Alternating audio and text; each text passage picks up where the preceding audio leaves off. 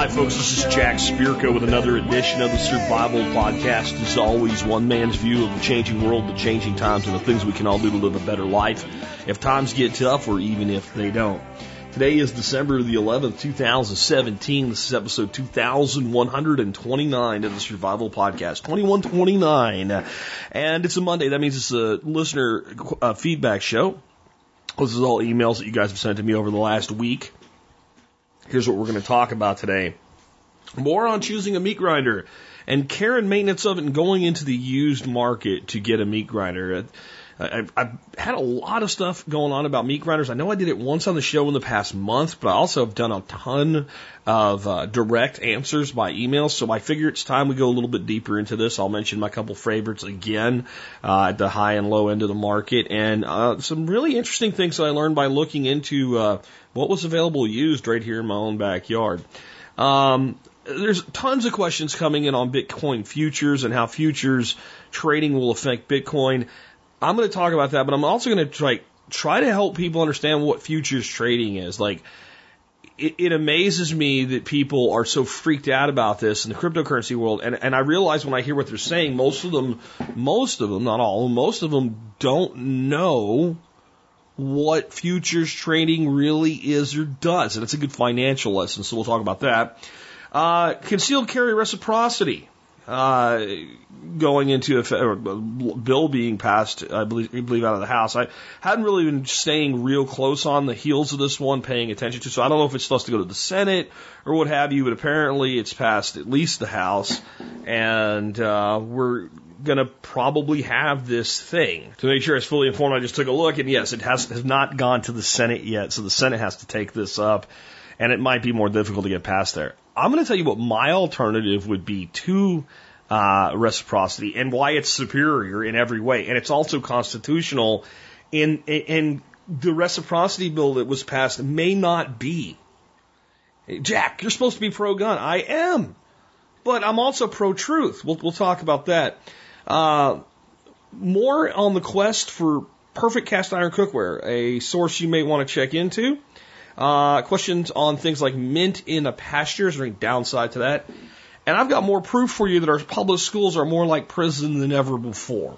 All of that and more in just a bit. Before we get into those stories, let's go ahead and hear from our two sponsors of the day. Sponsor of the day number one today is Western Botanicals, real people that really care about you, right here in the United States of America, making some of the best herbal supplements that you'll find anywhere and an extensive selection of bulk herb and raw herb that you can make your own stuff with, and all the materials you might need or could ever imagine that you might need for making your own herbal preparations. Western Botanicals has a mission statement to put an herbalist in every home. And I think that type of huge vision is why they've been so successful. You have to have a goal so big, you really can't ever do it to actually do everything that you're capable of. I believe it. The higher we place the hurdle, the higher the runner jumps. And they've put a pretty high hurdle out there for themselves. And if you need anything, check out the Western Botanicals website. Remember, you get 25% off all your purchases at Western Botanicals with their premium membership. People buy that for 50 bucks a year. You get it for absolutely nothing. That's right. If you are an MSB member, your first year of that $50 membership with them that saves 25% on everything is absolutely free. And if you want to keep it after a year, it's 25 bucks a year. Now talk about something that'll pay for itself. And by the way, pay for your MSB in full for the first year.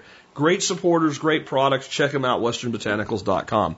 Next today, Self Reliance Magazine.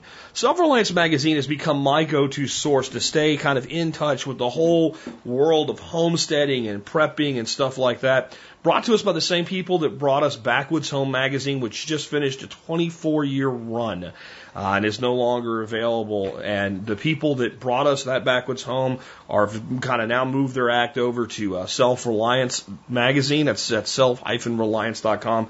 God, there is great content there. And not just in the subscription magazine that comes to your door, online as well. You really need to check them out. Even though, you know, you have to become a subscriber to get everything Tons is available for free over at self-reliance.com. And if you want to become a paid subscriber, remember they do do a discount for members of the MSB. Before we uh, dive into all your questions, let's take a look at the year the, the year in history, and uh, we are up to the year 80 AD. what was going on in the year 80. I got two segments. I'm going to read the first one today. The first steam engine contributed by Southpaw Ben. This year, the Aeolipile was first described by Hero of Alexandria. Hero, or Heron, depending on who's translating, was a mathematician and engineer from the city of Alexandria, Egypt, which was under the role of Rome at the time. This is essentially a sphere with two right angle nozzles sticking out of it, which is then filled with water and put over a fire. When the water heats up, the steam will spin the sphere, pictured below. The world, this word has also been used to describe a device in the first century BC. However, consensus is that it was a different device as it lacked any moving parts. While it might be possible to have used this device to power something, at the time, it was likely merely a novelty, especially for use in temples, like many of the other devices described in his book, Pneumatica. It was also used as a scientific instrument to investigate, quote, divine truth lurking in laws of the heavens, end quote. Yeah, in other words, they didn't have a clue what they were talking about. uh, my take by Southpaw Ben. Most of Heron's work has been lost to history. Most of his works that survived until today were preserved in Arabic manuscripts. It's amazing how much of Heron's work were, were able to uh, was able to survive uh, the 19th and 20th centuries. At least seven of his manuscripts have survived in whole or in part. These were written on large varieties of subjects, ranging from machines powered by air, steam, or water to a writing on a description of war machines to a collection of methods to measure lengths, where in devices similar to today's um, odometer and th- theodolite are, are described. Um, it is also interesting to note that the Aeolipile was mem- memorialized up until October of 1996 as the U.S. Navy's rating badge for boiler technician before the rating was merged with machinist mate uh, rating, and thus the insignia is no longer in use. I did not know that. That's where that came from. And we're looking at the picture, that does make sense. It, it is kind of interesting that. Do you realize what they actually had in this thing? Like it would have needed some improvements to really be useful. But yes, they, they basically had the first steam engine and what could have been developed had they understood what they had. It's uh, it's pretty amazing what went on throughout the Roman Empire technology wise. It's also interesting to me that a lot of these these tools, like a Theodolite, um, we now have in our pockets in a phone app. It's pretty interesting to me as well. Anyway, with that, before we get into your calls real quick, let me remind you you can help support the show by doing what? Joining the Members Support Brigade.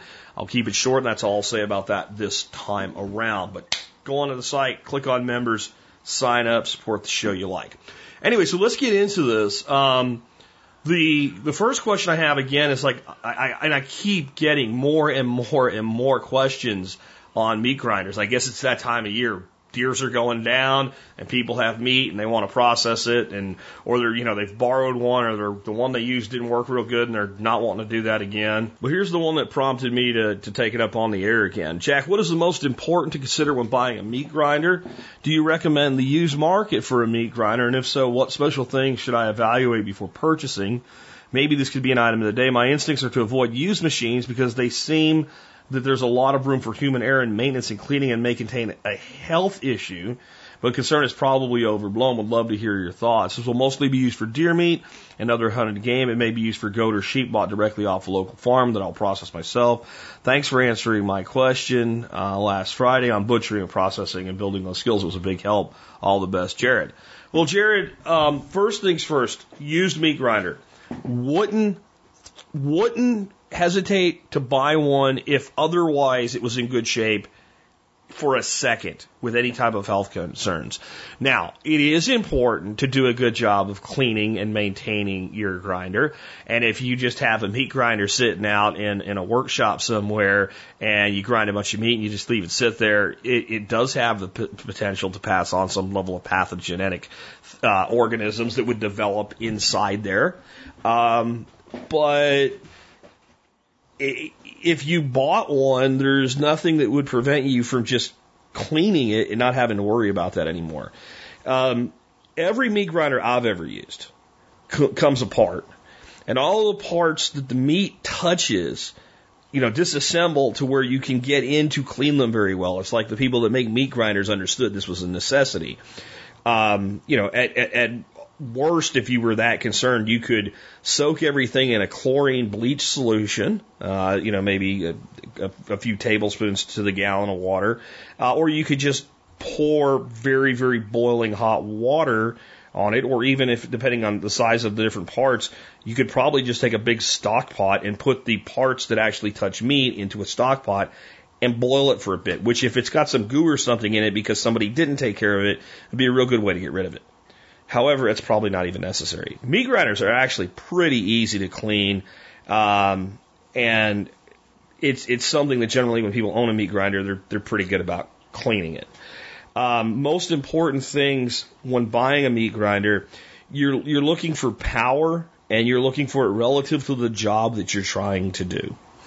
Um, I have a, a, a meat grinder sitting in my uh, in my uh, pantry right now that's on loan because my old electric grinder uh, went off to grinder heaven. I borrowed it from my buddy David. They don't make the exact model anymore. His is a Waring Pro M100, and that unit was then replaced by uh, basically it's the same exact tool, uh, but they made some changes and some upgrades to the electronics in it, and it's now known as the MG105FR. Um, I was very impressed with that grinder for the price. And if I needed to buy one right now, it's probably what I would buy for myself unless I unless I get into some kind of position where I know I'm going to be processing a lot more meat. Um, I would I would stick with this one. Um, on that note, you know, every time David comes over, I remind him about it. He forgets to take it home. I'm sure when he needs it, he'll he'll come get it. And I'm sure if I need it again, he'd be more than happy to lend it to me. While I'm pointing that out, do you know anybody that might be in the market to go in with you on like sharing one of these things? The odds that two people need a meat grinder on the same day are not very high. Um, so if you wanted to go to a higher end grinder, you might consider doing some kind of a cost share with someone else or someone's else because some of the, the, the more high end grinders are can be quite expensive.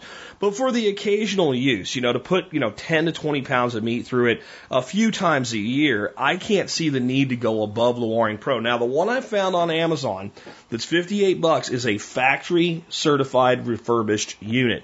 And that saves you some money on it, and I think it's definitely worth saving the money on it as long as they're available.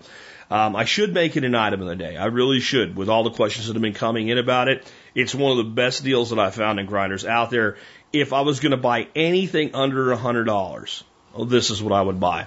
If I wanted to step up just a little bit and and and go to a little bit higher end, spend a little bit more money, um, the Weston number eight. Now, there's the thing about meat grinders is I can tell you the name of something and you can go look it up and you might find uh, something with a very similar name or it might be called a Weston number eight and that's a size of the grinder. And anything from very uh, inexpensive ones to much more expensive ones because the, the the electronics are you know heavier duty and the power is heavier. But there's a Weston makes a 575 watt electric heavy grinder and uh, it's about 110 bucks new. And from everything that I've, I haven't actually used that grinder, but from everything that I've researched, and I had a couple of people ask me about it, it probably is a step up from uh, the Waring Pro. But I, I don't know that I would spend my, if I was going to spend more, I would probably step up to like the grinder that I've used that I am most impressed with is the Cabela's Carnivore uh, specifically a three quarter horsepower version of it. I have links to all three of these grinders in the show notes today for new ones. Now, I went on Craigslist and thought, like, surely somebody's selling meat grinders around here. The uh, the one I just mentioned, the Weston, uh, that I said I probably wouldn't spend 110 bucks on. I found one for 70 bucks used. And it's used this way. The guy bought it. It's in the box. He never actually used it. He, he just, you know, bought it for whatever reason. And he's looking to make some money, trying to get some money back on it, I guess. So, I mean, would I pay 20 bucks more for it? Yeah, probably. Or if I wanted it, would I buy it from a guy locally for 70 bucks versus 110 on Amazon and save 40 bucks? Yeah. Yeah, I would. So one of the things you might find if you check, just check Craigslist, you know, for meat grinders and keep an eye on it in your local market is you may, and I found a couple different meat grinders that were in the box, including a half horsepower Cabela's carnivore that a guy has used, but only a couple times in the box. All of you know, everything's there. He's kept you know immaculate care of it. I think he said he used it twice. He got it a year ago, and something's happened in his life. and He's got to get rid of it. It's it is a little ad, you know. And I think he wants three hundred bucks for it, and it's a three hundred fifty dollar grinder. Now you probably could get it for two fifty if you haggle with him, unless somebody steps up and buys it. He is kind of smart selling at this kind of time of year, though, isn't he? Um, you know, because you could go over and get it today instead of waiting for Cabela's to ship it for you. And Cabela's, unlike Amazon, isn't going to ship everything for free. It's a pretty heavy item. You probably save a few bucks. You know, even if you paid him as three hundred, when you add shipping or you know, sales tax and shipping, and you probably are saving more like sixty or seventy bucks on a high end grinder. Now, this is what I found very interesting, and I was uh, a day late and a dollar short, as they say on it. One guy was doing a liquidation of restaurant equipment and had a Hobart grinder uh, listed for 12 bucks. This is like a $3,500 commercial grinder. I got in touch with him, it was already gone. It was missing parts, but the parts could all be bought, and it was like a couple hundred dollars worth of parts, and the body, the, the, the actually the expensive part was 12 bucks he was selling it for. He said it was gone in like five minutes after he posted the ad and he realized he probably underpriced it, but he's just trying to get rid of all this shit out of a, a uh, basically a building he's taken possession of. And he's just trying to get it all out, out of the way. Somebody else was selling that same grinder. It, you could look at the picture and tell that it was heavily used, but this is a this is a machine that is designed to be in a butcher's uh, factory, and he wanted eleven hundred bucks for it, and you know everything's there, still has the original packaging, all that stuff. Uh, he's a guy with a deer lease, and him and some buddies are selling their deer lease, so they're getting rid of the grinder. Um, I'm not going to pay eleven hundred bucks for one, but if I wanted one, that's like twenty eight hundred dollars less than a new one, and it probably will outlast you. That's how well those Hobarts are built. And again, there's a guy selling a, uh, Cabela's grinder. Uh, carnivore for 300 bucks that sells for 350 um, when it's on sale. I, I so I, there's a lot out there, and it's probably a good idea with any major purchase to see what's available. Again, I wouldn't worry about the fact that it's been used before from a health standpoint because it is so easy to clean. And again, there's nothing that boiling water won't kill and get rid of. Um, I, I do kind of want to say a little bit about like best practices with a grinder. Number one, when you grind your meat, it, you you need to make sure you're cutting meat to the size that's appropriate to the power of the grinder that you're using. Uh, I saw people posting they couldn't even grind lamb with it, and the fat wrapped around the the screw and all on on the very um, grinder that I recommended, the uh, the Waring Pro. Um, I just used that grinder. Like I said, I ground 19 pounds of venison and pork with it in about 10 minutes, and it was just fine. I mean, and all I can see is somebody shoving this giant lunk of lamb fat in there with no idea what they're doing, um, and, and that being a problem. So the, so the first thing is to make sure we're cutting it down, and there's a difference between fat going through a grinder and something like silver sheen. So when you look at a deer, especially like down in the hocks, you'll see this like the silver coating on the layers of muscle. And that really likes to get wound up on a screw and it really hampers the ability of the grinder to do its work. Um, you lose a little bit of meat, but you're better off trimming that off. Again, the, the place with the most of it is going to be the hocks, those lower, you know, front leg and, and back leg, lower part, like where your calf and your forearm are uh, on the animal. I think those are so delicious, slow cooked braised in the oven that I never cut the meat up out of those anyway. So that right there removes most of the silver sheen problems, and frankly, it's a a better, higher use of the meat, in my personal opinion, uh, than than grinding it. There's you know shoulders for grinding. Um, if you want to, some of that rump can go for grinding, but or that lower leg, right? So you've got the upper, to me, the upper leg on a deer is really great, either muscled out and done as roasts or cut into basically steaks. It makes a great steak. But as you get lower down, it's not quite as beneficial to take for those purposes. So that's a good place to get your meat for grinding off the deer. And I know people that basically take the back straps uh, and, and, and, and maybe the upper part of the back legs and they grind the whole rest of the deer. If you want to do that, that's fine. I think lower shoulder roast is really good, but you know, whatever you want to do, whatever you need, but make sure you're cutting it up and trimming it well. The other thing is throw it in a bin, throw it in the freezer. It should be frozen to the point when you pick it up, it's hard. Now, if you let it sit there too long, it'll all stick together and freeze together, and, and then you can't get it apart. That's not what you want. And when you're freezing a lot of it, you probably want to go in the freezer after about 30 minutes and kind of move the meat around because it'll be freezing on certain spots and not others. Get it like a meat popsicle. Throw your screw and your grinder plate in the freezer with the meat. The colder everything is, the better everything will work. When you're done, take it apart and clean it well. And it's not that hard to do. Uh, if you're grinding and you do get something wrapped up around that screw, it is so easy to shut the grinder off, take the, the, the, the, the plate off and the, and the cover off, and pull the screw out and unwind it and stick it back in. You really should. I've seen people struggle through a batch because they won't take two minutes to pull whatever's wrapped around that screw off. If you do those things, everything will go well, and yeah, definitely look into used because there's some really good deals out there. I was actually kind of surprised. Let's take another one. The next one comes from Ed, and he sends a link to an article which I have included in the show notes. I'm not going to read the article, uh, just the excerpt from the article, and talk a little bit about this whole futures thing and how it's going to affect Bitcoin, cryptocurrency overall, and, and frankly, what futures trading is and why people do it.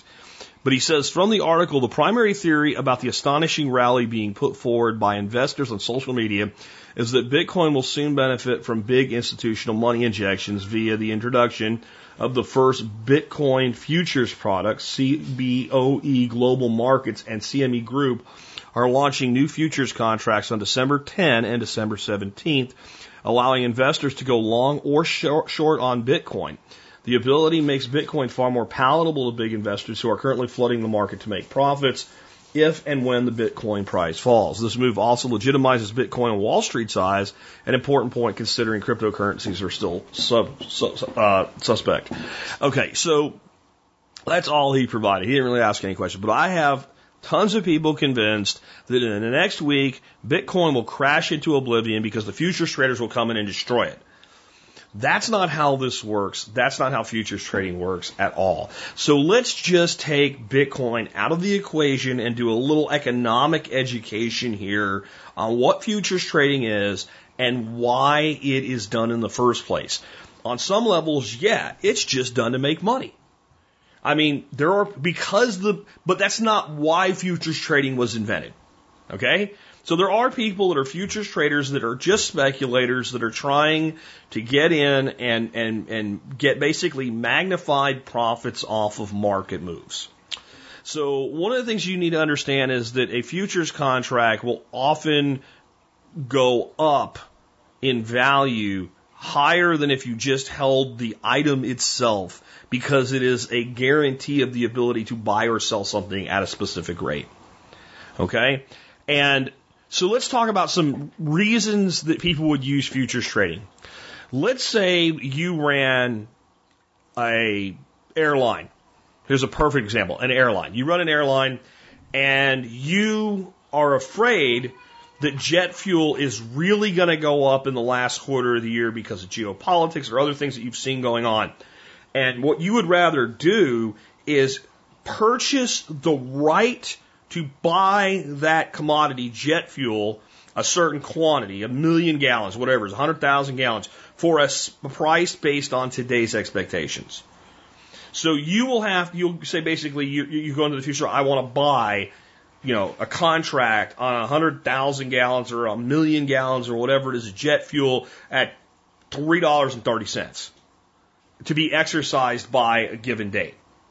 And that means there has to be somebody out there willing to take the other side of that deal. It's not like you can't just do that. Like somebody has to be willing to sell to you on that deal and says, yes, we'll do that. We'll do that. We'll, we'll, we'll write the other side of the deal and we'll sell you that fuel 90 days from now at today's price or whatever price you've agreed upon in the arrangement. Now, why would the jet, you know why the jet company would do this? They think the price is going to go up. They're taking a position that hedges their risk.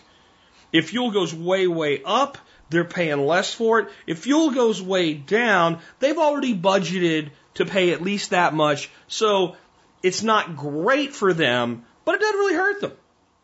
Because they had already budgeted, let's say their first quarter of next year, that this is what they're going to put in their line item for food, or for fuel costs. Now, the person selling it is guaranteeing themselves a buyer for the commodity in the future at a price they're willing to take. Now, yes, people jump in and manipulate stuff all over the place with this solely to make money out of the middle, but this is what futures trading really is. How many of you knew that? That that's, it's not just something you can do. There has to be somebody to take the other side of the arrangement. Or there's no way to have a contract for what's going to happen in the future. Now here's where it starts to get where you can be just a money making play. So let's say that I agree to sell you that fuel, but I don't have any. Well, how the hell is that going to work? Well, I'm going to buy the rights and, and, and trade them to you. But if I'm just holding that contract, and let's say that fuel does go way, way, way up, well, now that contract has a lot more value, so I can sell it to another party who will then, you have to exercise the, the, the contract with them. Or the airline itself may decide that it, it's, it, it doesn't need that particular grouping of fuel and sell it to another airline or to another trader, their end of the deal. Both ends of those deals are tradable if somebody will step up and buy it. So what this really is is a mitigation technique a hedging technique. We always think of hedging as, well, that means that, you know, it's a hedge fund and when the goes, price goes down, then people, no, it's not. It, it's a hedge against the future fluctuation in price. So if you were holding Bitcoin and you purchased a future right to sell at a given price and the price went down, the person that has the other end of the contract still has to come through on the buy. So you've hedged against loss. That's that's basic futures trading. Now, this is what I want you to think about. before all these cries of hysteria, Bitcoin's going to crash to zero dollars. What industry has futures trading ever destroyed? Caused problems for sure, short duration problems. Mostly what, what futures trading does to any commodity is overall it creates more stability and it brings in more investment to it because sophisticated investors always hedge their investments. Say that again. Sophisticated investors always hedge their investments. They use things like, let's go back to stocks, because stocks is just another type of future trading when we do options on stocks. If I buy a stock, I might buy an option to sell within a certain period of time for a certain price. One of the reasons I might do that is if the stock goes down and I still have the right to sell it for what I paid for it or more, then it's like an insurance policy.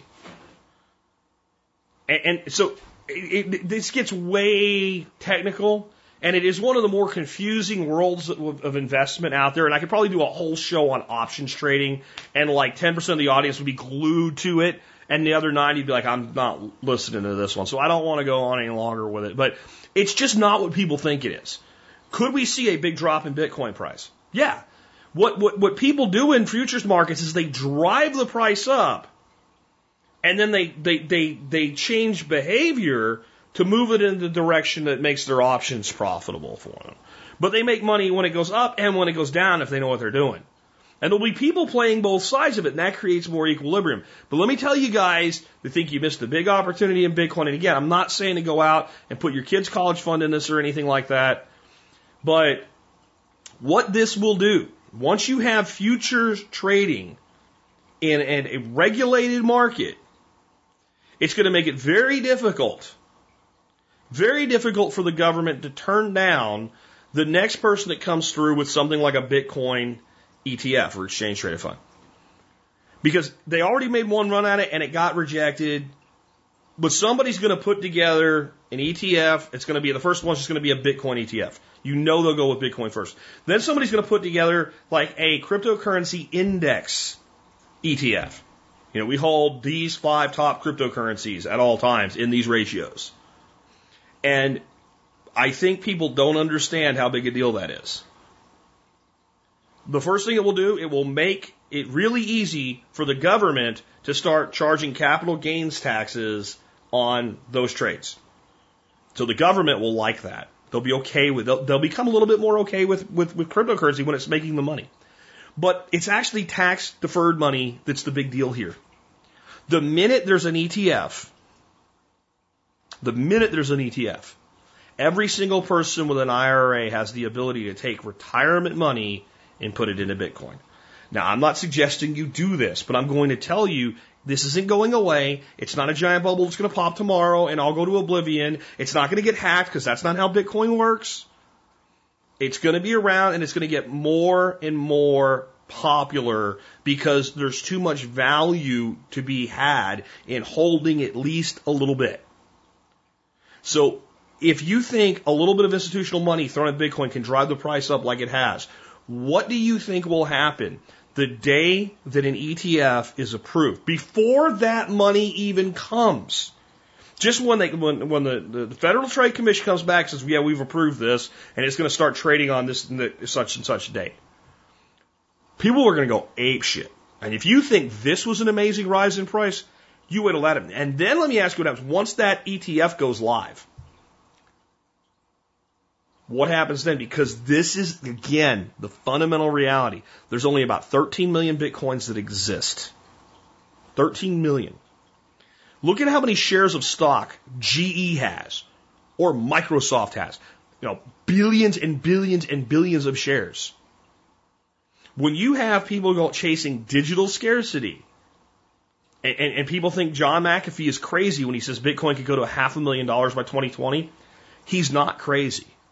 By the way, what he said, it, first he said it would go to 50,000. Then he changed it to half a million because of what it just did. And he said, if it doesn't happen by a certain date, I will eat my own dick. I figure I would, if he's a man of his word, I win either way. But I'm telling you, it is possible. I'm not telling you it's going to happen. I'm telling you it's possible. I'm telling you that I told you when it hit $10,000, it found a floor. It did drop back into the $9,000 range for about half a day over a couple different periods and bounced around there. But once it broke back over 10, it ain't looked back at $10,000. I think you're looking at a floor of ten to eleven thousand dollars right now, if you're lucky. And I've held back on some trades I wish I would have made. I was sitting there looking at Litecoin when it was 78 bucks. Back when Bitcoin was making this huge run thinking, eh, it'll probably drop another 20 bucks. Next thing I know, it's $100. Next thing I know, it's $150. You know? And you, you, you can't gamble with money you can't afford to lose. Please don't do that. But if you don't think that there's opportunity still in this, I don't think you understand how it works. And um, it's going to get to the point where I think that, that what people, when people say, well, what do you really wish you owned? They're going to say one full Bitcoin. One, if I had one full Bitcoin, one whole one. And, and think about how ridiculous that would have sounded if I would have told you that at the beginning of this year when Bitcoin was under a thousand bucks. Think about how ridiculous it would have sounded back when Bitcoin was around a hundred bucks. Think about how ridiculous that would have sounded when I, if I would have said that when Bitcoin was under a dollar. That that would be a, a life goal to own a single Bitcoin. It doesn't sound so crazy now, does it? Now, this whole sector could always evolve in some way that would basically tear Bitcoin apart. It's not that it can't happen. It's that it's not that likely anytime soon. If anything could have done it, you would think it would have happened by now. And all of these problems I keep hearing, it can't scale. Yes, it can if it needs to. This is what I've, I've come to respect about Bitcoin Core, the, the people behind Bitcoin Core. Bitcoin is not only the first cryptocurrency out there, it is because of the way it's done by consensus, it's the most conservative. It is the least likely to do something stupid. And this this concept, I, I listen to sometimes these these new currencies, and they have proof of stake, which means that basically by owning some, you get a say, and that people holding the currency can vote on what the currency can do. And I think that sounds like democracy. And everybody thinks democracy is wonderful until ah, wailing in death. And I think to myself, if you have a whole bunch of people that get a vote in something so technical that don't have any technical knowledge, and they think we need this because somebody made a good push for it politically, you can fill the blanks in with that yourself. But the Bitcoin ride is not over, guys. Um, I suggest you know, a little bit of money in it. Just a little bit. What money you if you went to Vegas, if you gambled, you'd put on the craps table. You know, whatever that is for you. And, and it's it's a weird thing for me because I would never put a dollar on the craps table, but I get the analogy. I get the I don't gamble. I don't gamble. And I I, I almost resent saying it myself because I don't see it as gambling to invest in crypto right now. But uh I might do a crypto show tomorrow. I'm getting a lot of questions. I, I sidelined a bunch of questions this week because I don't want, you know, the survival podcast to turn into the crypto hour. Uh, but a lot of you guys have questions about it. And I think I want to say this before I move on to the next subject.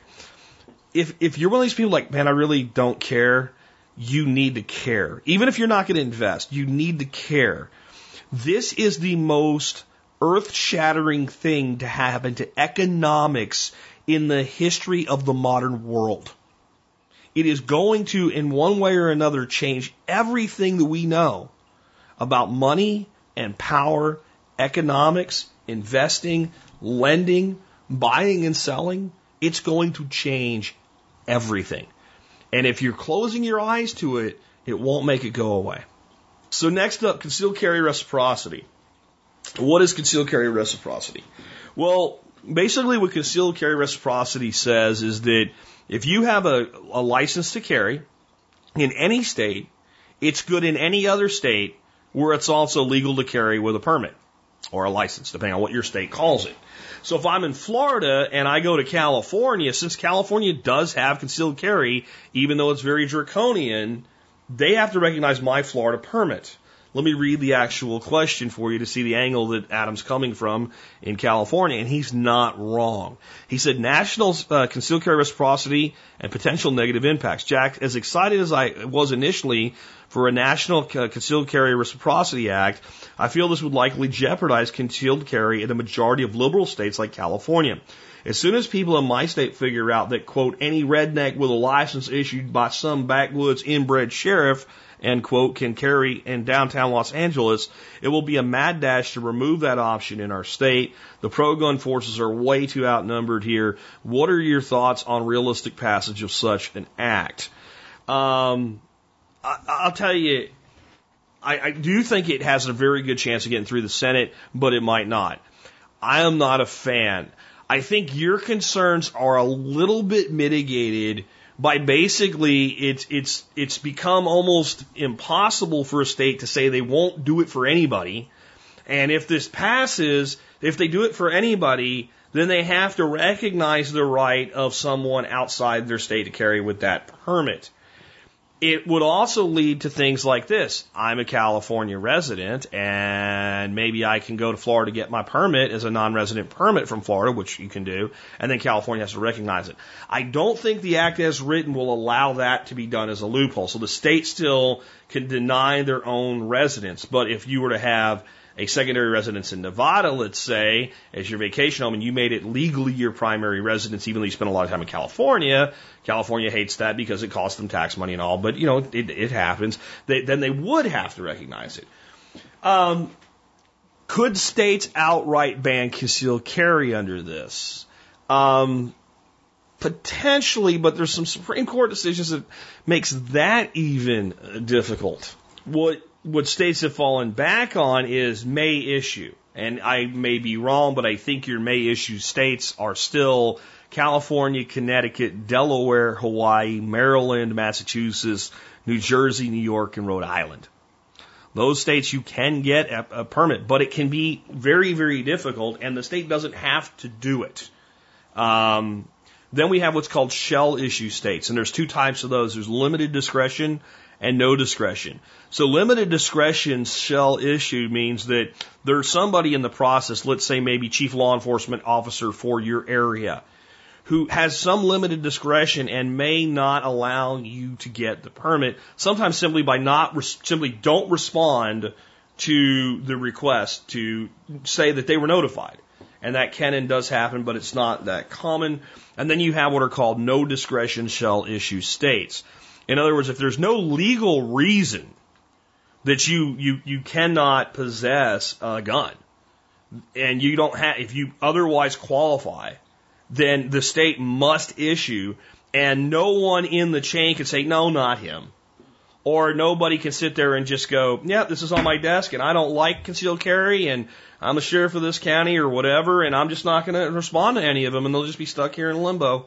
No one can do that in non-discretion state. Um, they're considered the most gun friendly because of that, even though some of them maybe are not the most gun friendly states, because Ohio is a shall issue, no discretion state, and has some pretty onerous gun laws. Texas actually has some pretty tough gun laws in some ways other than this.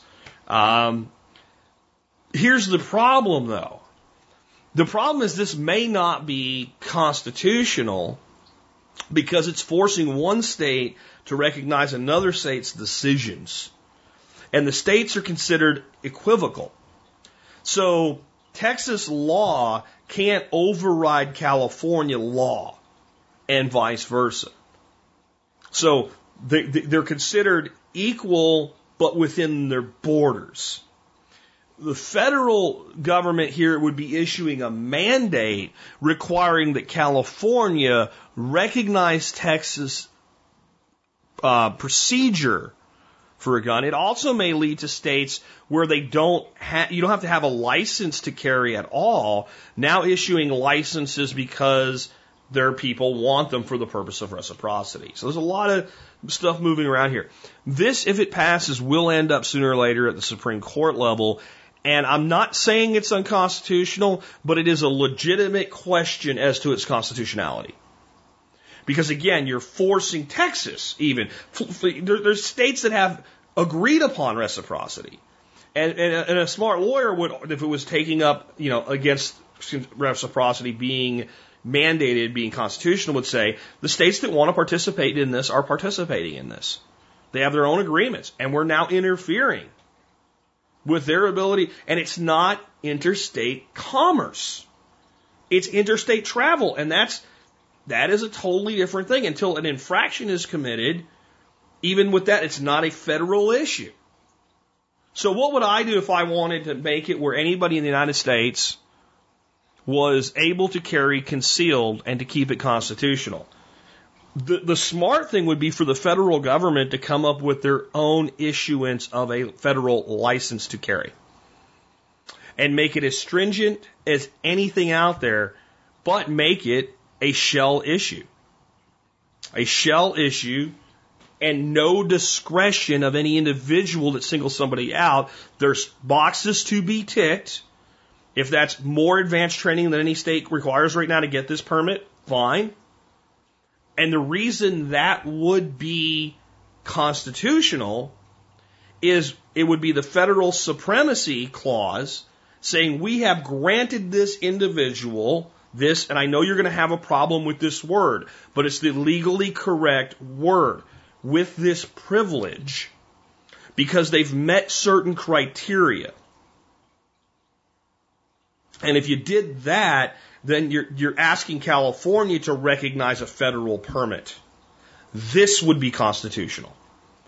This would be something you could stand behind. And this would take the matter off the table. Now, the danger of this could be a a loss of an easier requirement to carry. That's why I wouldn't like if I wanted to do something, this is probably the thing that I would do. But the problem might then become that California says, "Hey, you know what? That federal requirement is really strict. We're going to remove all state issuance of concealed carry." And we're not violating anybody's Second Amendment rights because we're going to replace all of this shit around this issue with a simple one line statute that says to carry in the state of California, you must acquire a federal permit. And then if the federal government ever repeals that program, those states have effectively lost all options for concealed carry. So, if I were going to do this, it would be, it's very slippery in both directions. But a, a, a, a federal carry permit is constitutional. It's, it's granting a privilege. Again, I know you think it's a right. I agree with you. But in legal context, it's the granting of a privilege under a program oversaw and run by the federal government. And it could be revenue neutral. There's no doubt that there'd be enough interest in this that the cost could be absorbed by the participants, which would also make it voluntary. And while I oppose the state on every level, the more voluntary things become, the more willing I am to accept them. Especially if they said, here are the requirements for training, but we don't control the training. This is how you get approved as a trainer under these requirements and then let the free market compete for your dollars that way? Sure. Sure. Then, then, then you've got a pretty good program. But again, that would be my concern. That once it was in place, that which the government giveth, the government can taketh, and you could even have states that were gun friendly fall back to, yeah, you know what, we're just going to, they're going to let the feds handle this. And that could drive up the cost and availability. But the states would still have the right to maintain their programs. And it would be up to people in their states to hold their states accountable. But what would happen is there would be the option for the person in Hawaii or California. And I think that's actually in some ways more important than the ability to travel there and carry. The person that would be in California in a May issue state, the, only reason they're not getting their stuff is that somebody that somewhere in the chain has decided, I don't like this, and that does happen, wouldn't have that anymore. You wouldn't be able to do that to them anymore. And I, I guarantee you the the requirements here. Now here's the other thing that could happen. I can see gun control groups saying, you know what? We like that, that law now because it is very stringent and strict. And we think you need one of those to own a gun. But they're always trying shit like that. I mean, I don't know. I think the better thing would be federally to do nothing. To do nothing. Or if you're going to pass laws, you have to, maybe you pass something more along the lines of, you know, protecting people's rights to own a gun under shall issue. But as far as reciprocity between the states, and I know people want to compare it to a driver's license. It's really not the same thing. The federal government never had to come in and force the states into that type of an agreement. It all kind of happened organically and naturally as the concept of a driver's license became a thing. And the, the, the highways are connected and you, the, the laws are pretty much the same. You know, the, there is some issues with this from a standpoint of what's required of a, a, concealed carry holder in the state of Texas is different than a concealed carry holder in the state of California. And yeah, it's your responsibility to look that up and know that. But what's required of you as a driver is the same. You know, one state might have a higher maximum speed limit or all, but all the rules are the same. The sign says this, you do that. You, you see what I'm saying? Like, it's not as clean as a driver's license, and I, I have a little bit of a concern when people try to make it as though it is. Those are my thoughts. You may disagree. I think that everybody in this debate, everybody in this debate, on the pro gun side of this debate, no matter which way they take this, has valid, accurate, truthful points. And I don't think it's either side is wrong so much as what will be the best for long term.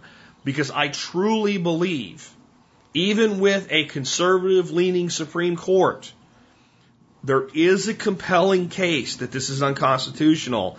And if it's lost that way, it could be worse overall than everything else.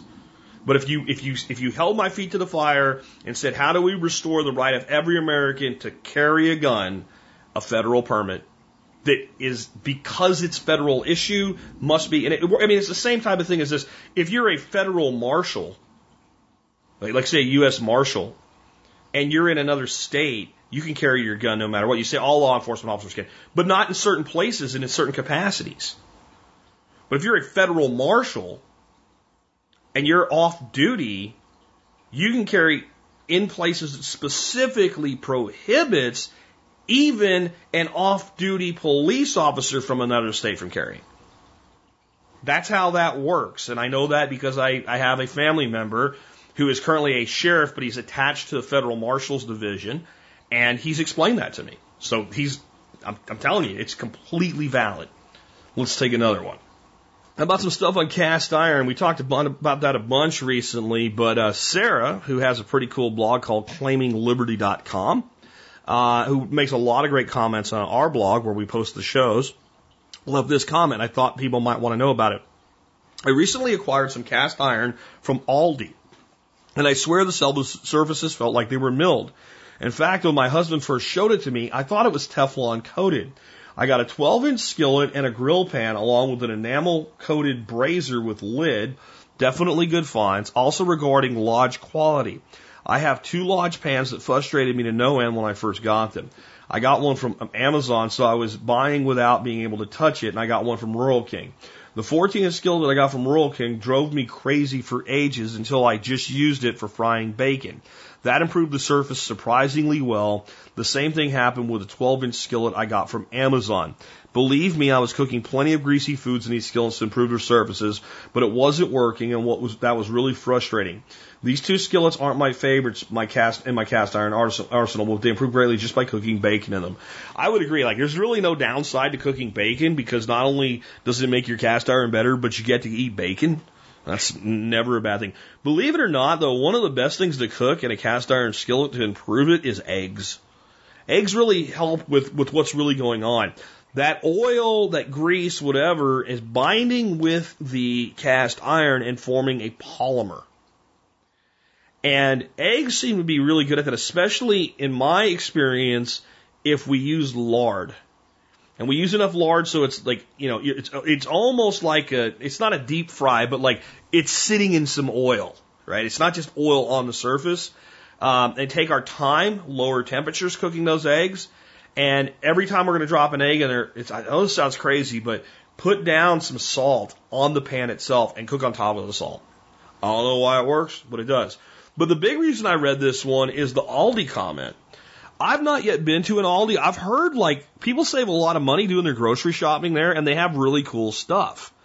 And they're known as being kind of a value store, like you get a better value for your money. So the one thing missing here is Sarah didn't tell us what you paid for this, but I imagine it's probably comparable to the cost of something like Lodge. So I'm going to have to check out the next Aldi I'm driving by just to see what they got and what's going on there. Um, because the concept of milled cast iron being available at a price that makes sense is very attractive to me. Because what we've, you know, if we've talked about this before, uh, recently, that, that whole concept of milling cast iron to a fine milling has come back. But right now, the prices are very, very high. And the only prices I've seen that seem reasonable are stuff out of China. And I'm not a China basher. I think China does some good things. But until I have some long term knowledge as to the quality of cast iron, I'm, I'm, I'm suspect because you can, there's a right way to cast iron and there's a wrong way to do it. And if you do it the wrong way, you end up with things like cracks and stuff like that. So I guess, you know, if, if the stuff's around a while, because it would seem that as cheap as labor is in China, and as mechanized as everything got, the concept of a milling machine milling out some cast iron seems pretty low tech. And I, I think it's probably the, the bigger issue is the market right now. The market's only so big.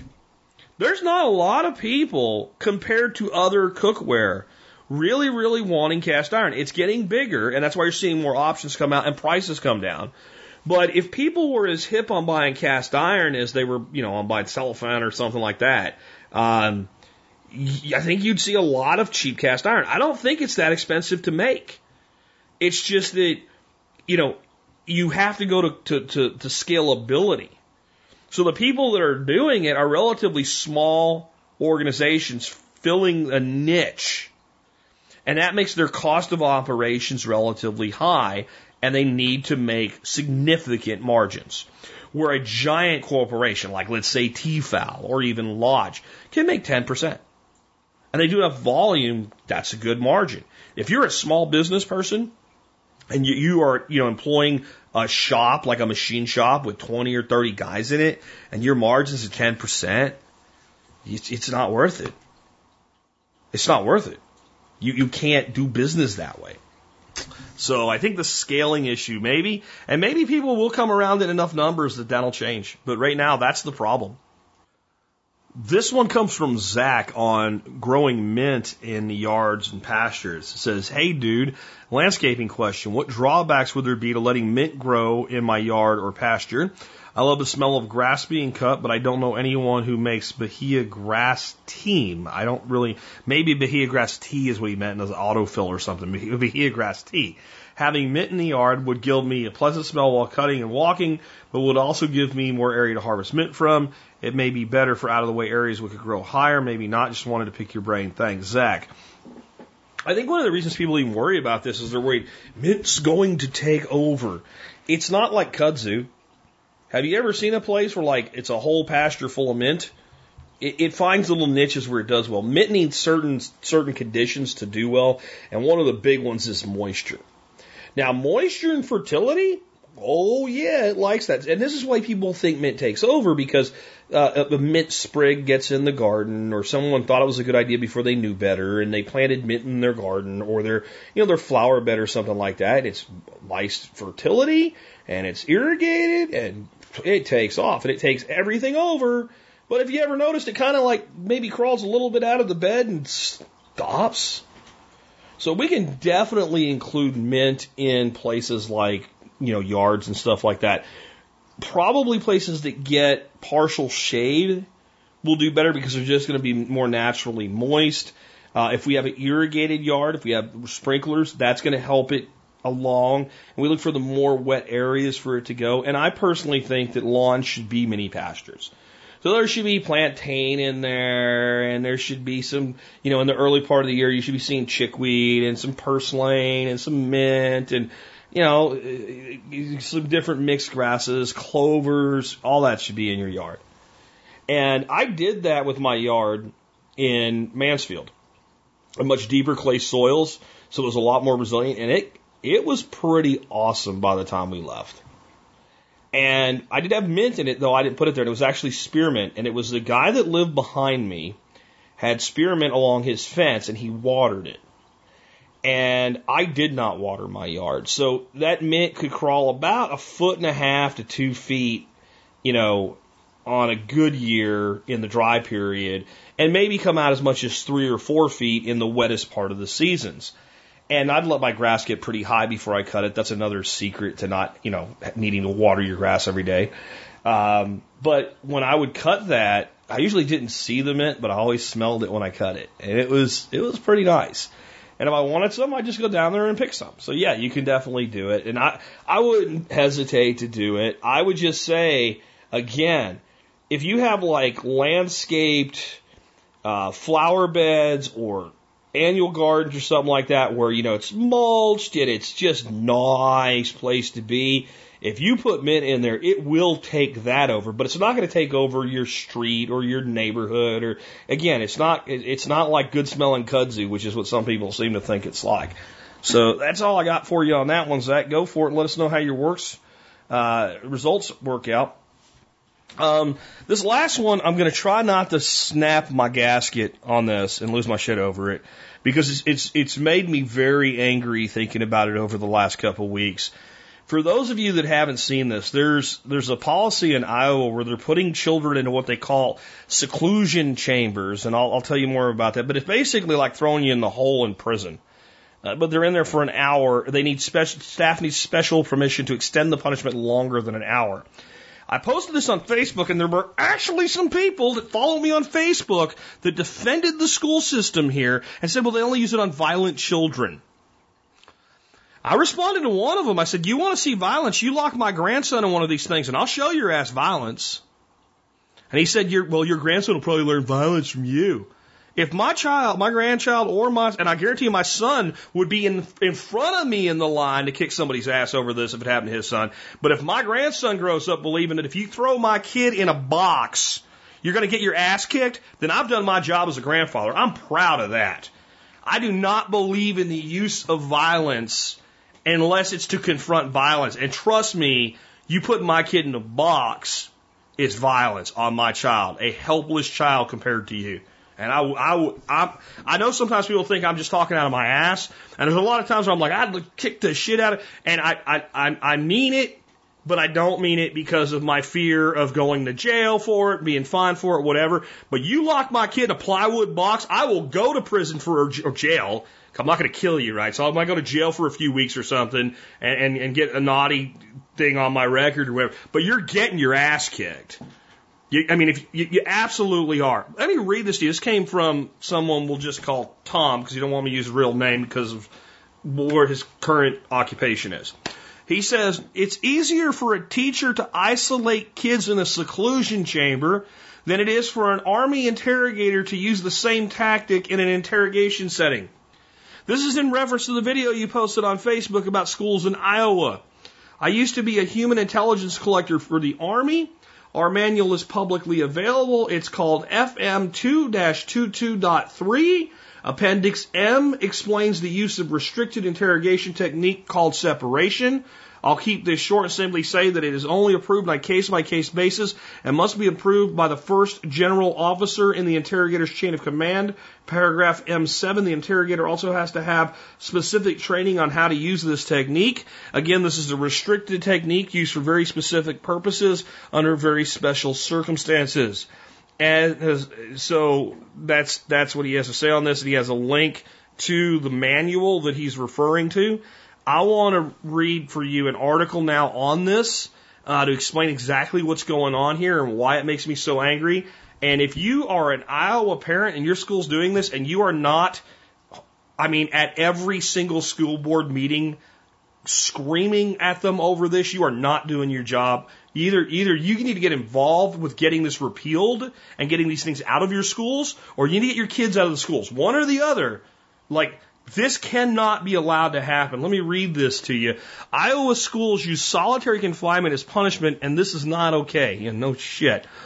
Um, a controversial new type of punishment has been making the rounds through Iowa schools during the last year. Pine boxes with little to no light or ventilation called seclusion in chambers are designed to confine children while disciplining them. Since when did we start criminalizing kids as a form of discipline? Many of these boxes are limited size, six foot by six foot, and they can only be opened from the outside. It's alarming to say the least. If you're thinking this is a reminiscent of uh, Tr- Trunchbull's Chokey and Matilda, you're not alone. Parents and guardians who have children in Iowa school districts have been complaining about the seclusion room since they started sprouting up last year. Let me stop there for a second. We clearly don't need these. If we didn't have them till last year, it's clearly not needed, okay?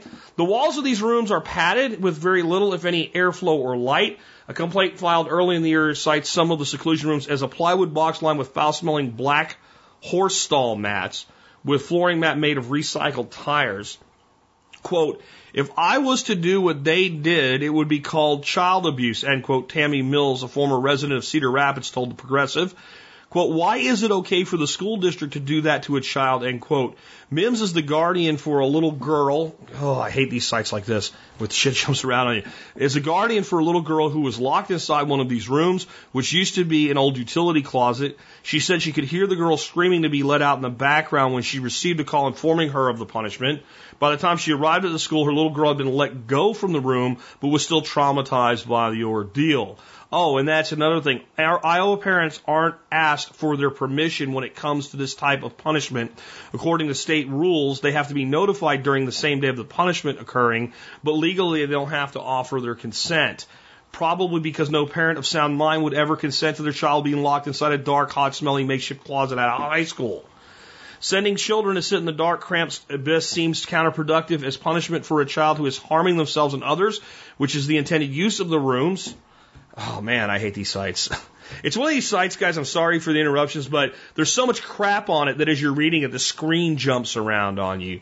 Um, which is intended for use for these rooms to serve as a drastic quote time out end quote for violent kids, but that hasn't stopped teachers and administrators from confining kids for minor grievances, like stepping out of line at recess or pouting, according to uh, the Lowen paper, the Gazette. Students can spend up to an hour in these seclusion rooms and the school needs special permission to extend their time beyond that. Take a minute to digest that. An hour or more, that's a long effing time to be sitting in a tiny claustrophobic box, completely ostracized from your peers. According to the HuffPost video, an Iowa school board member even referred to the room as little dungeons, while legal complaints, um, God, why do these sites do this? Like, uh, while legal complaints uh, have been filed and the Iowa City Community School Board is currently evaluating its use of seclusion as punishment, these classroom prison cells can be still found at 18 elementary and secondary schools across the state of Iowa. Since Iowa defines corporal punishment as intentional physical punishment of a student using, quote, unnecessary physical force, these rooms were able to slide by the state's ban on corporal punishment. While many of the concerns have almost been addressed, the district will continue to develop. This is a quote from a jackass that's defending this. Uh, quote, while many of the concerns have already been addressed, the district will continue to develop and implement systemic changes that positively impact the learning environment for all students, end quote. Kirsten Pitt, uh, Pedersen, uh, Community Affairs Coordinator for the Iowa City Schools District, said a statement in USA Today. Beyond the question of the effectiveness room is what is the overall lesson kids are learning? If there is indeed a situation where a child is harming themselves or others, because that's what they say they put children in this for, there is no doubt school officials should intervene immediately. But is a six foot pine box of terror really the best way to do that? We trust school districts with our children's lives. Iowa schools can do far better, and by parents and students, further traumatizing them seems un- inhumane and unnecessary. Let's talk about a couple things here. Number one, one of the, the types of children that are most likely to end up being put into this situation would be our, our functional but autistic children who will not be able to intellectually cope with what's going on when this occurs. And this is, again, this is not okay. If you, I'm going to, I'm going to do you a favor right now. If you're listening to this and you're thinking, oh, Jack, it's not that bad, don't email me. Don't email me. Don't tell me. I don't want to know that you think this is okay. If you think this is okay and you tell me that you think this is okay, you are dead to me.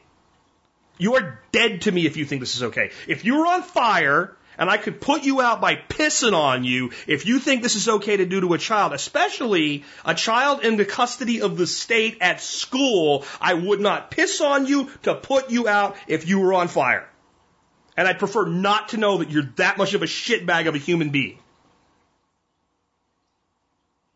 This is a traumatizing experience, and I don't even think people get the real shit thing here. The fact that this exists and children can be threatened with it, even if they individually don't end up in there, is sick. It's sick and it's twisted. And when you give a public servant like a teacher this type of authority, it not might be, it will be, it shall be abused. And it has been abused already. And their little public affair, well, it's concerns were addressed. Why did it happen in the first place? A kid talks when he's not supposed to, you throw him in a box. A child pouts because they don't like stuff. That's what children do. You throw them in a box. I'm telling you right now, you put my kid or my grandkid in one of these things, you're getting your ass kicked. You're getting your ass kicked. And at least an adult, if put into this situation, can intellectually understand what's going on. We're talking about young children here, still in a developmental state. And my point, as always, is our schools are minimum security prisons. And now we have solitary confinement. As we call it in prison, the hole. The hole.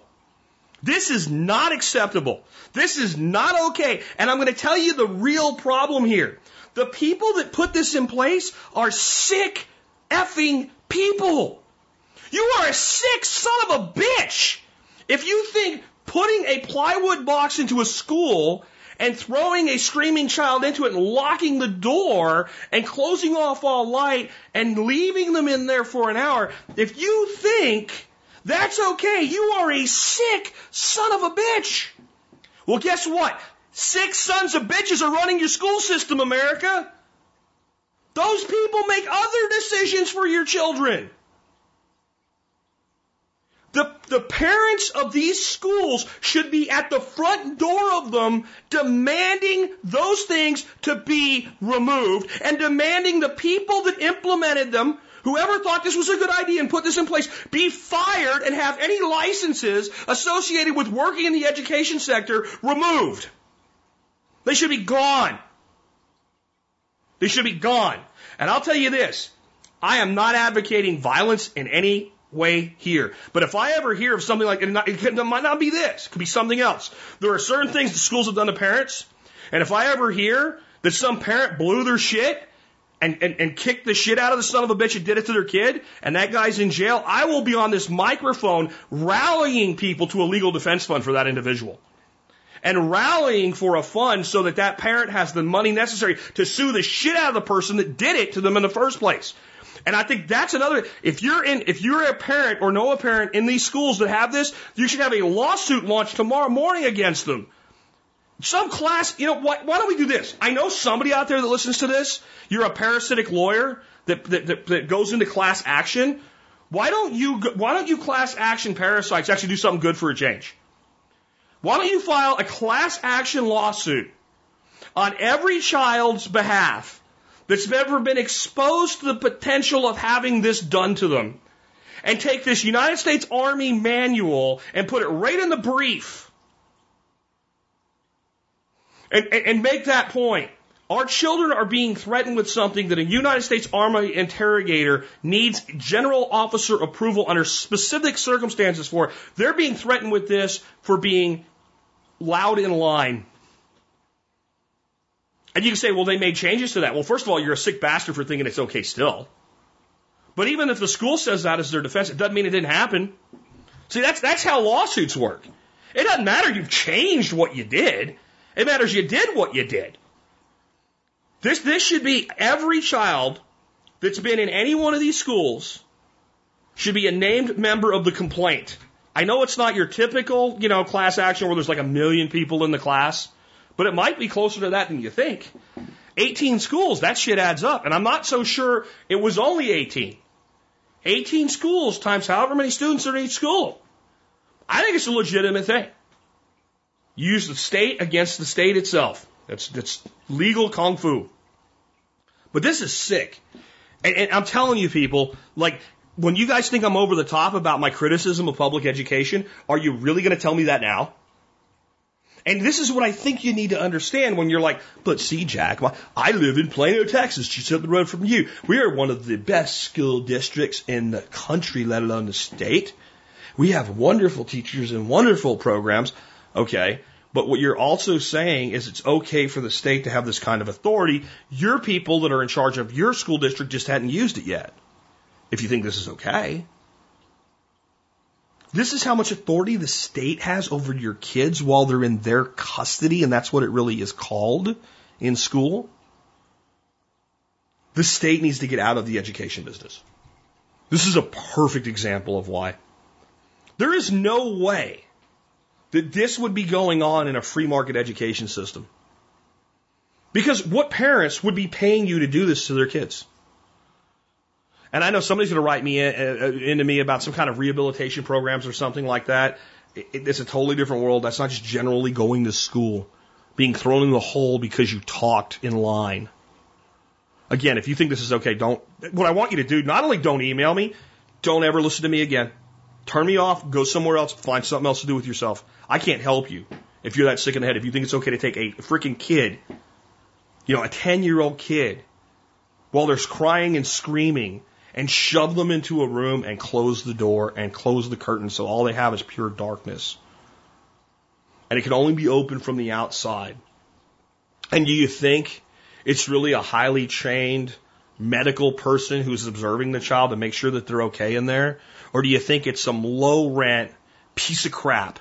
Because I'm telling you, if I was a teacher in one of these schools, not only would I not use this, I would intervene when somebody tried to. I would absolutely intervene. Because if you're a decent person, you would. I'm going to let it go. But when you guys, when you guys try to tell me that the, the schools aren't prisons, Every day, the state does something to prove you wrong and me right. That's sad.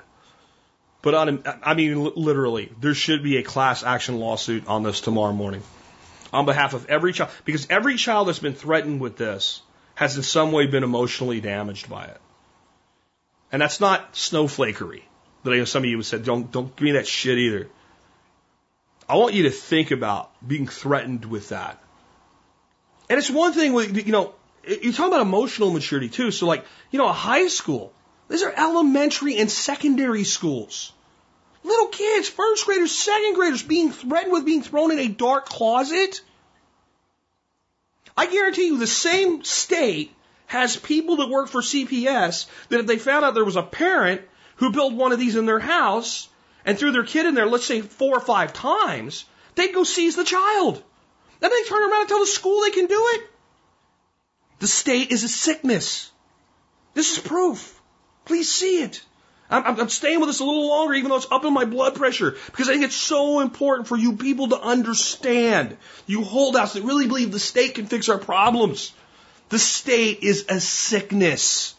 This is a sickness. By God, if you have a kid in one of these schools, get in touch with an attorney. And I'm, I'm telling you, every Iowa school, every school in Iowa should have every parent in front of that school, not just the ones doing it, but demanding that they be removed everywhere. This is a point for parents to band together and say, it's not okay. You're not doing this to our children. You're not doing this to our children. You're, you're not doing this to our children.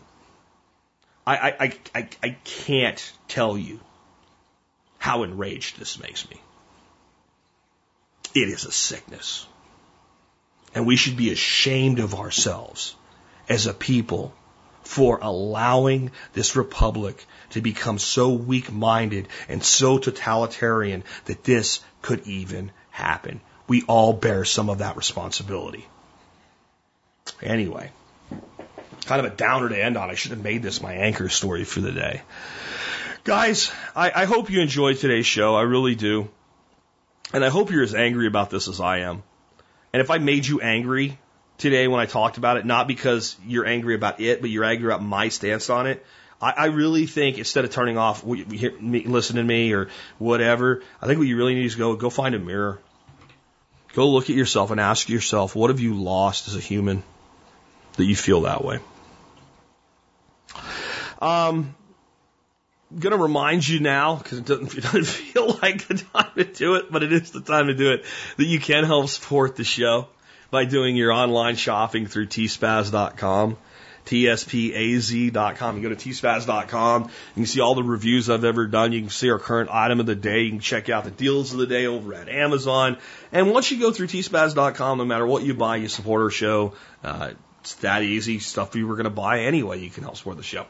Anyway, our item of the day today is Felco F2 hand pruners. I, I brought this product around today because we're going into winter. And this is a time for pruning your trees, your bushes, your shrubs, your vines, etc. And the Felco hand pruners are the best pruners in the market. If you talk to a nurseryman and you ask them what they use for pruners, they use Felcos. All of them do. They're just that much better than everything else. They're easy to sharpen, they're easy to maintain, they're easy to clean. And if you ever do wear out a blade, instead of having to buy a complete new set, you can just replace the blade. As pruners go, for handheld pruners, they're kind of expensive. Um, they're about 50 bucks. But I believe this is definitely a place for buy once, cry once. And um, it really makes sense. There's also a smaller version that I have linked in the article that I've reviewed for you, um, the F6, and it, it won't handle quite as big of limbs uh, but a lot of women tend to, to like the F6 better, or smaller handed people tend to like the F6 better because the F2 pruners are a fairly substantial set of pruners. Doesn't bother me to use them at all. I don't consider myself to have huge hands or anything like that. I've, you know, I've been to, uh, there's this place in, seems unrelated, but this place, in, it'll calm me down because I'm still angry about this, these poor kids. Um, this place in uh, New York City, when my wife and my son were there, was like a sports place, and they had um, a wall of like concrete basketballs they, they do like their footprints or whatever in concrete at certain things. Well, it was like a concrete basketball shape, and there were handprints in them of NBA basketball players. And, you know, you think about big hands. Oh my God. I remember sticking my hand in one of those and, and thinking, holy crap, it's like I'm like, like I'm a kid's hand. So I'm not like a huge guy, uh, and I have no problem using them, but I've, I've been told that, that a lot of times, especially women, uh, and children or young people tend to, uh, like the F6 a little bit better. I actually have a couple Coronas that are, uh, also good pruners. Uh, the 6250 at 28 bucks and the 7100 uh, at about 20. Those are decent. I would spend the extra money, but if, if you had to spend less and you need pruners, those would be my secondary recommendations. I've got a video included here of how to sharp uh, sharpen pruners. It work for any pruners, but specifically these pruners. And uh, again, I think it's uh, it's a good place to invest uh, your money wisely because it's something that you use you know frequently throughout the year, and it's definitely heavily this time of year if you're into the backyard nursery type of thing or the backyard uh, uh, fruit growing and what have you. And again, anytime you shop at T-Spaz, you help support the show. That brings us to our song of the day. The song of the day today is by Corey Hart. It's not Sunglasses at Night, which is the song he was probably uh, most remembered for, but it's actually the song that he did that was the biggest song he ever did as far as being a hit, and it's called Never Surrender. This song is an 80s song. Like, the good about 80s music, too. I mean, really, really good. And, and what I mean by that is like if you were making an 80s move and like a, like a, a period piece on the 80s, like it's one of those songs that you would put into the background of some sort of montage or movement or you know like a school dance or something like that. Uh, it makes you think of the. If you, and I know something like 80s were all like you know Valley Girls and shit. No, they weren't. No, they, that was like a little tiny fad with like three people involved in it, and the media blew it out of proportion because they like to do that. The 80s were a pretty good time to grow up. I, I, you know, maybe everybody feels that about the, that way about the time they grew up, but I, I, I can't see myself having been able to grow up better in any time other than the 80s. The freedom that kids had back then, et cetera, was pretty cool. And uh, this song makes me feel that way when I hear it. So I'm, I'm glad that John picked it out today. The message of the song is really awesome too, though. Here's what Songfacts has to say about this. In our 2012 interview with Corey Hart, he told us the inspiration for this song, quote, my mother influenced me with this ethic of never quitting on yourself or your dreams, no matter how challenging or daunting. I also greatly admired Sir Winston Churchill. I'm reading many of his biographies in life. He uses the expression never surrender during dark days of Nazi attacks on Britain uh, as a motivating inspiration for his countrymen. Um, I, I, I tell you kind of my favorite, my favorite line in this is, you know, that never surrender component, but it's the way it flows together with, cause no one can take away your right to fight and never surrender. I think it's like, you know, and that's maybe the upside of this thing in Iowa. You in this country, for all its flaws, have a right to fight for what you think is right. I didn't try to make that Ryan, it just did. But you have a right to fight for that which you believe in. And no one can take that right from you. And we should never surrender when we are fighting for the right thing, especially when we're doing it the right way. Love this song. Guy had a really great voice. I, I, I, I don't think he had a lot of hits. He had this one and that other song I mentioned, Sunglasses at Night. I never liked that. I always thought that was like a cheesy, hokey, stupid song. I mean, it's it, it's not as bad as uh, uh, Vanilla Ice or something like that, but it was uh, it was pretty hokey, and it, I guess that's what made it popular because it had that shtick going on with it. This song, great message, amazing vocals, great sound, and will transfer you back to the 80s if you grew up during that time. With that, this has been Jack Spirko with another edition of the Survival Podcast, helping you figure out how to live that better life if times get tough or even if they don't.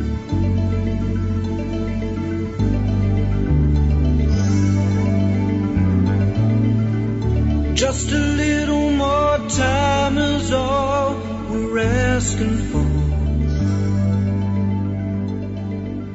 Cause just a little more time could open closing doors.